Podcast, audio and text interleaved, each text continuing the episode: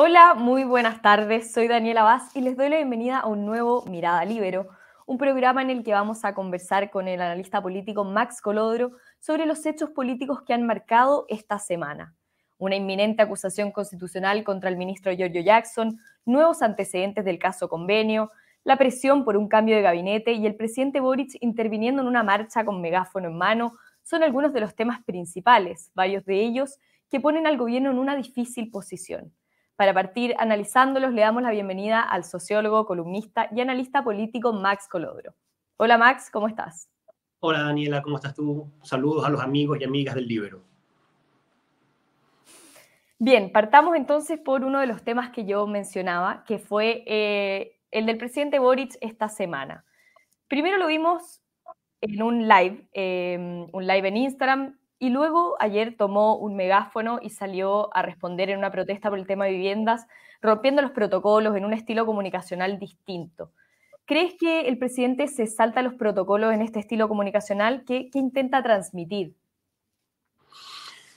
Bueno, el gobierno está pasando por un momento muy difícil el presidente yo creo que lo tiene claro. es un momento muy duro, en una situación muy crítica, la que se ha generado a partir del caso convenios y del, tema de las fundaciones, que ha repercutido a todo nivel. Y yo creo que el presidente ahora lo que ha mostrado es eh, que no hay un diseño por parte del gobierno y de la propia presidencia de la República para afrontar eh, esta crisis. Todavía no han logrado eh, diseñar una estrategia que les pueda abordar el fondo que está en cuestión hoy día, que es un, problema sistémico de probidad muy generalizado a nivel de los gobiernos regionales y de algunos ministerios muy importantes como el de vivienda y el de desarrollo social. Yo creo que el presidente lo que está haciendo, eh, lo que ha hecho esta semana fundamentalmente es tratar de buscar un cierto despliegue comunicacional que permita contrarrestar eh, la SIVA que se está llevando adelante de sectores amplios de la oposición e incluso del propio mismo para exigirle al gobierno que tome medidas y que, entre ellas, eh, finalmente proceda a destituir al ministro Jackson. Entonces, yo creo que el presidente, en la medida que no tiene un diseño para afrontar esta ofensiva opositora eh, en torno al ministro Jackson, fundamentalmente, lo que hace es tratar de poner eh, el foco y de hacer pliegues comunicacionales que generan atención, que pueden generar un cierto interés desde el punto de vista pública, pero que finalmente lo que están haciendo en definitiva es tapar eh, o eh, no hacer algo. Eh, es una manera más bien de no hacer cargo de lo que está hoy día en. Tenemos un, un, poco de problemas de conexión con Max. yo te escucho, pero te vemos un poco borroso así que estamos tratando de solucionarlo. Mientras te pregunto, eh, Pepe Auto ha dicho varias veces que con este tipo de, estilo comunicacional está degradando la figura presidencial, que no es solo un efecto que provoca en hacia él, sino también hacia la figura presidencial. Dicen que es un estilo comunicacional más del tipo bolivariano. ¿Estás de acuerdo con eso? Yo no me atrevería a llegar tan lejos creo que efectivamente el presidente Boric eh, tiene un estilo de liderazgo por, eh, por muchas razones, entre ellas porque es un presidente muy joven, que viene además de una trayectoria como ex dirigente estudiantil. Yo creo que el presidente de alguna manera eh, se siente cómodo en un rol más de conductor de una asamblea que es de conductor de un gobierno y que de jefe de Estado. Entonces, yo creo que su informalidad, esto de no usar corbata, de salirse de los protocolos, como ocurrió efectivamente el día de ayer, y, tomar la decisión de, eh, iniciar un diálogo eh, directo con gente que está manifestándose frente a la moneda. Yo creo que efectivamente son maneras de abordar eh, y de entender lo que es el rol de un presidente de la República que, que, contrastan, que, chocan con lo que ha sido toda una tradición, pero yo creo sinceramente que el problema de la degradación de las instituciones y particularmente de la institución presidencial es algo que viene ya desde hace mucho tiempo. Eh, no me atrevería a circunscribirlo solo y únicamente a lo que ha hecho desde que asumió el cargo el, eh, el presidente Boric. Creo que ya con Sebastián Piñera tuvimos algunos, algunos incidentes que generaron mucho cuestionamiento y, mucha discusión. En, en, el caso de Bachelet también, ella intentó generar un tipo de liderazgo presidencial distinto, entre otras cosas porque era la primera mujer que llegaba a la, primera magistratura. Entonces, yo creo que ha habido estilos distintos y, creo que lamentablemente eh, en, el último tiempo, y como digo, no solo desde el inicio de este gobierno, eh, ha habido un cierto deterioro de la figura y del liderazgo presidencial en Chile. Bien, o sea, no sería solamente cercanía, que es a lo que apela el presidente, que él dice, no entienden mi cercanía, sino un poquito de, tapar los conflictos que están teniendo, la presión que, está teniendo por el caso convenio. Yo creo que ese es el fondo aquí. Yo creo que aquí el presidente lo que busca es eh, salir eh, por la vía de eh, efectos comunicacionales de una crisis política para la que todavía no tiene una respuesta y un diseño claro. Bien, entremos de lleno entonces a esa, crisis política que mm, se ha ido avivando también con la presentación de la acusación constitucional de a Giorgio Jackson, que sería este lunes, em, liderada por el Partido Republicano, ya sabemos, pero se ha ido sumando también em, otros partidos. ¿Cómo evalúas esta decisión que toma el Partido Republicano eh, de presentar una acusación constitucional finalmente, la segunda que va a enfrentar Giorgio Jackson? Yo tengo una visión bien crítica de lo que ha sido el uso y abuso de este instrumento de fiscalización por parte de la Cámara de Diputados, por parte del mundo político. Eh, creo que se ha hecho un mal uso de las acusaciones constitucionales en el pasado y hasta el presente. Eh, y creo que eh, en, en, ese cuadro y en esa lógica el Partido Republicano está corriendo un riesgo de eventualmente eh, que, que, haya un, resultado no favorable, de que no logre sumar finalmente a sectores que hoy día pueden ser críticos de la gestión del ministro Jackson, pueden estar eh, pidiendo incluso su salida, que el gobierno tome la decisión de provocar esa salida, que es lo que a mi juicio corresponde y correspondería. Eh, pero yo creo que el Partido Republicano Ahí tenemos a Max nuevamente que se nos pegó un poquito la señal. Nos estaba comentando que sobre la acusación constitucional. Vamos a esperar un momento a ver si lo tenemos de vuelta. Max. Aquí hoy día se está. Ahí sí. No, no, ahí logramos retomar la señal. Max, ¿nos escuchas bien? Me, Sí, ¿me escuchan ustedes? Ahora sí. Nos estabas contando que. Te, decía que, claro, que efectivamente creo que hay un riesgo alto eh, este es un instrumento que ha, sido utilizado eh, de manera un poco abusiva en el último tiempo, tanto por la anterior oposición como por la actual. Eh, la derecha ya lleva cuatro derrotas en, lo que va del actual periodo presidencial en, acusaciones constitucionales, entonces creo que hay un riesgo alto, pero entiendo que la situación del ministro Jackson es una situación muy crítica, muy delicada, muy debilitada y, eso hace probablemente una diferencia respecto de las acusaciones anteriores que no prosperaron.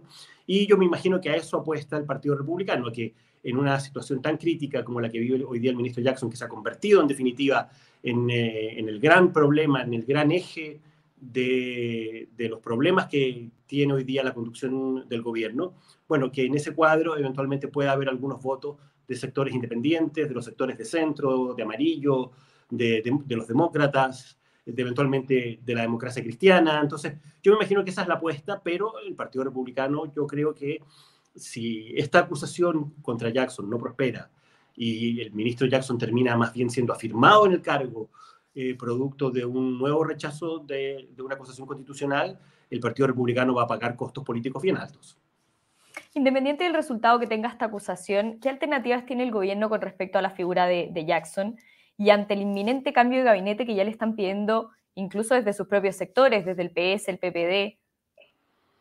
Yo creo que el gobierno y el presidente en particular debiera y, debió haber iniciado hace rato un diseño, un, eh, diseño de negociación que implicara eh, tener que hacer lo que a estas alturas para todos es inevitable, la salida del ministro Jackson, eh, pero con eh, eh, ciertos compromisos con la oposición que le permitan no solo encauzar la crisis de las fundaciones y de los convenios, sino que también eventualmente compromisos que le permitan retomar la agenda en materia de discusión del proyecto de reforma mm, previsional y del pacto fiscal. Creo que el presidente Jackson debió haber eh, eh, entrado en esa lógica eh, hace ya, perdón, el presidente Boric debió haber entrado en esa lógica hace mucho rato y debió haber entendido que la, la, continuidad del ministro se hace completamente inviable,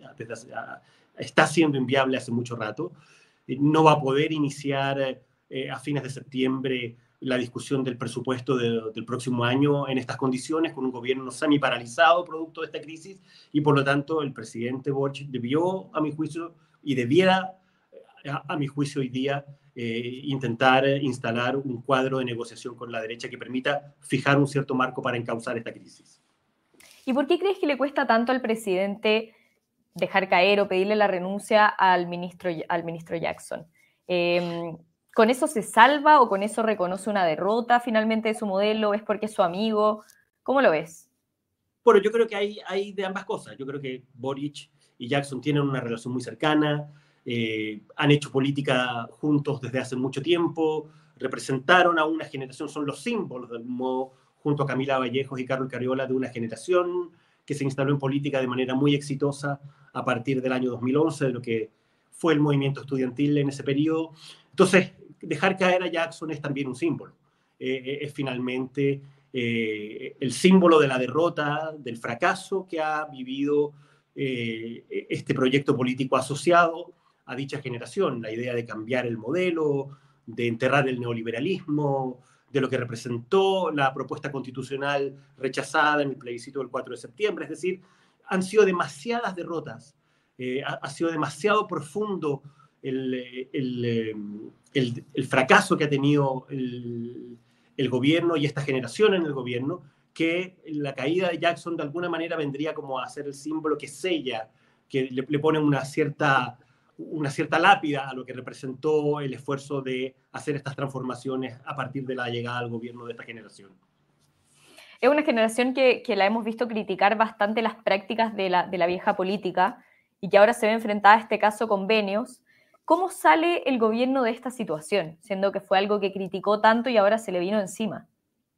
Como te decía, yo sinceramente creo que el gobierno no tiene otra salida más que generar un cuadro de negociación, de búsqueda de acuerdos mínimos para poder encauzar esta crisis, tal como ocurrió con la crisis de los sobresueldos en el gobierno de Lagos y de la negociación que se generó a partir de la disposición que tuvo Pablo Longueira a entrar en esa lógica en la lógica de buscar un acuerdo para ayudar al gobierno a resolver el problema que se tenía en ese momento, y tal como ocurrió también en el caso de los sobresueldos en el segundo gobierno de Michel Bachelet, donde por la transversalidad de los efectos que tuvo esa otra crisis, eh, la crisis del uso de recursos.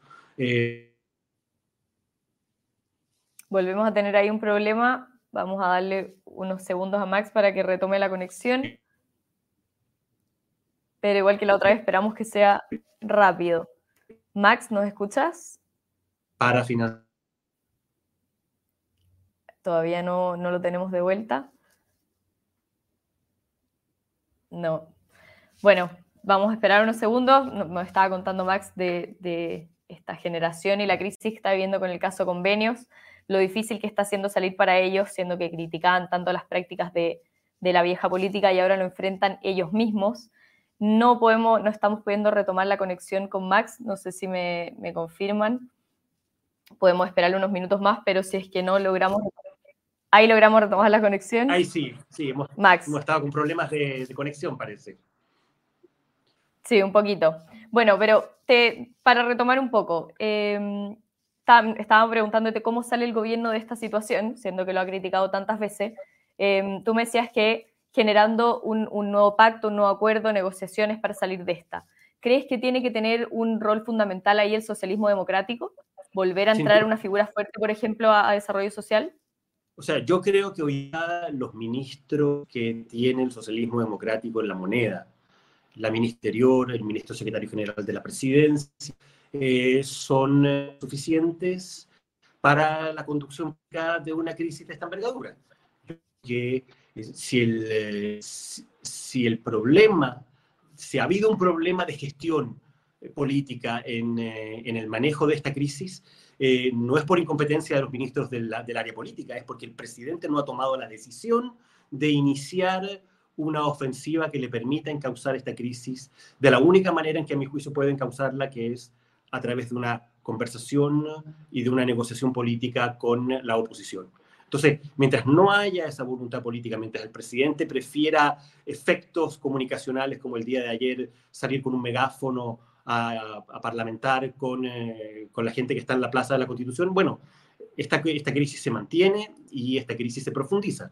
Yo creo sinceramente que el, el, elenco, los integrantes del comité político que el presidente y el gobierno tienen en la moneda son más que suficientes para poder encauzar adecuadamente esta crisis.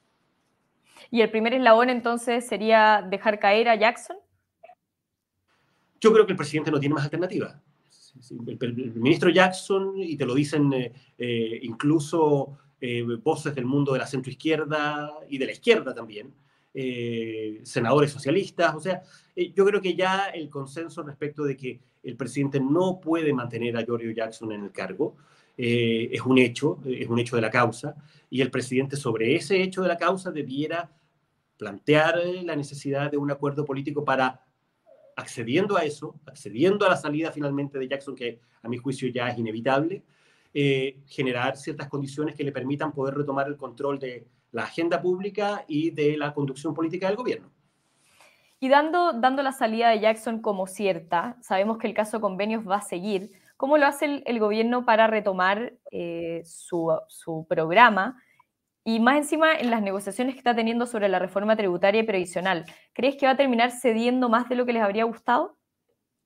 En el cuadro actual va a tener que ceder eh, inevitablemente, siempre y cuando no llegue eh, a una mesa de negociación y sea capaz de poner el tema del acuerdo y de generar ciertas condiciones para retomar la agenda en materia previsional y en materia de pacto fiscal. Yo creo que esas cosas es posible hacerlas, pero el presidente tiene que tener la voluntad y la predisposición a construir esos acuerdos, teniendo que ceder en las cosas que son inevitables a estas alturas eh, y pidiendo también una disposición de la oposición a ceder en ciertas cosas también. Pero eh, yo creo que en, el actual cuadro el gobierno no tiene ninguna posibilidad de retomar eh, el, el, control de la agenda y de poder reimpulsar la discusión parlamentaria materia de reforma previsional y de pacto fiscal. Por último, Max, te quería preguntar sobre la, la arremetida de, los dos expresidentes últimamente en la agenda. Hoy vimos a la expresidenta Bachelet como rostro de, gobierno para sacar adelante la reforma de pensiones y el fin de semana pasado vimos al expresidente Piñera en una entrevista llamando a este, a este pacto de, desde el centro a la derecha. También viene evaluado en la encuesta CEP.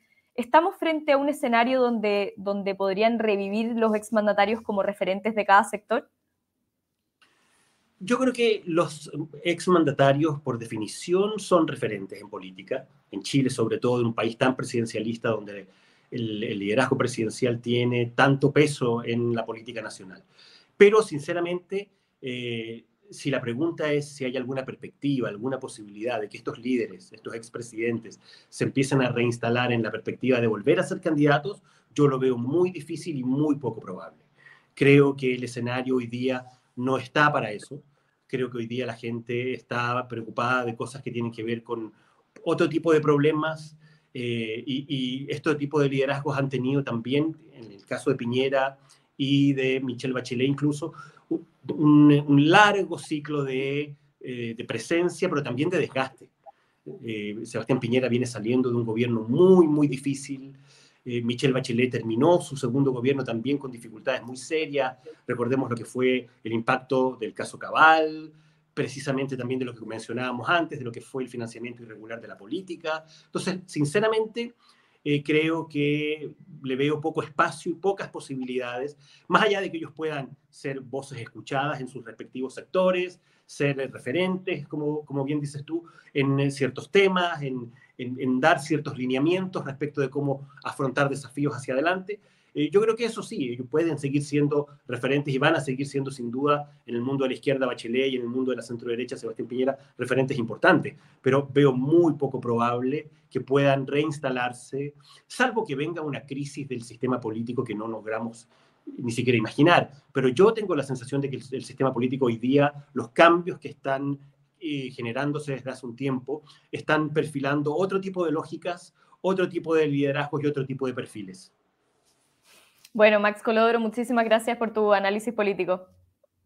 Gracias a ti, Daniela, por la posibilidad y un saludo a los amigas y amigos de El Libro. Muchas gracias también a todos los que nos están viendo, especialmente a la Red Libero que hace posible este programa. Y nos volvemos a encontrar en cualquier momento con más Mirada Libero. Nos vemos, muchas gracias. El Libero, la realidad como no la habías visto. Haz que estos contenidos lleguen más lejos haciéndote miembro de la red Libero.